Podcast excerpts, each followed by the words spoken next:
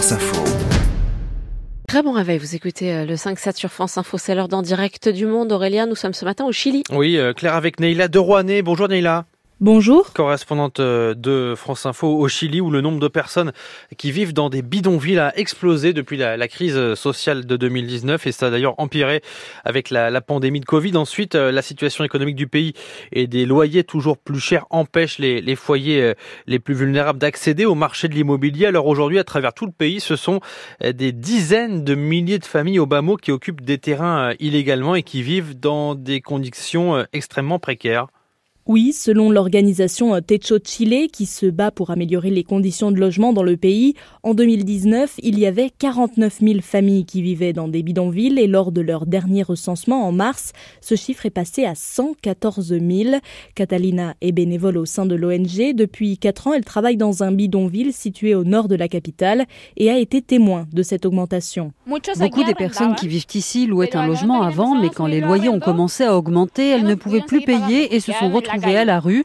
C'est ainsi que les premières familles chiliennes sont arrivées dans ce bidonville. Ensuite, d'autres personnes se sont installées et ça continue encore aujourd'hui. C'est hors de contrôle. En plus de l'inflation et de la crise euh, économique, Neila, le Chili fait également face depuis plusieurs années à une importante vague migratoire. Oui, et aujourd'hui, un tiers des personnes qui vivent dans des bidonvilles au Chili sont des étrangers. Ils viennent du Venezuela, du Pérou, de la Colombie, de la Bolivie, d'Équateur et aussi d'Haïti. Et ce phénomène est encore plus marqué dans les grandes villes du Nord, proches des frontières avec le Pérou et la Bolivie. Là-bas, 73% des familles qui vivent dans des campements sont des migrants. Et selon les, estimations de l'ONG, il manquerait à, minima 700 000 habitations dans tout le pays? Le Chili manque en effet cruellement de logements et surtout de logements avec des loyers abordables, car la spéculation autour des prix de l'immobilier est forte dans le pays. Mais pour Héctor Guarda, le président de Techo Chile, les bidonvilles ne sont en fait que le symptôme d'une mauvaise gestion de l'État chilien.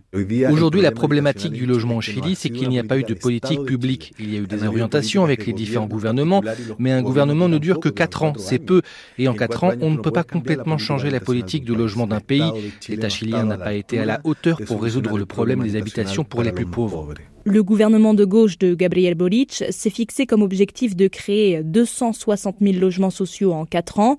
Il en a déjà livré 39 000 et 136 000 autres sont en construction. Naïla de Rouanet, correspondante de France Info au Chili pour En direct du monde. Merci beaucoup.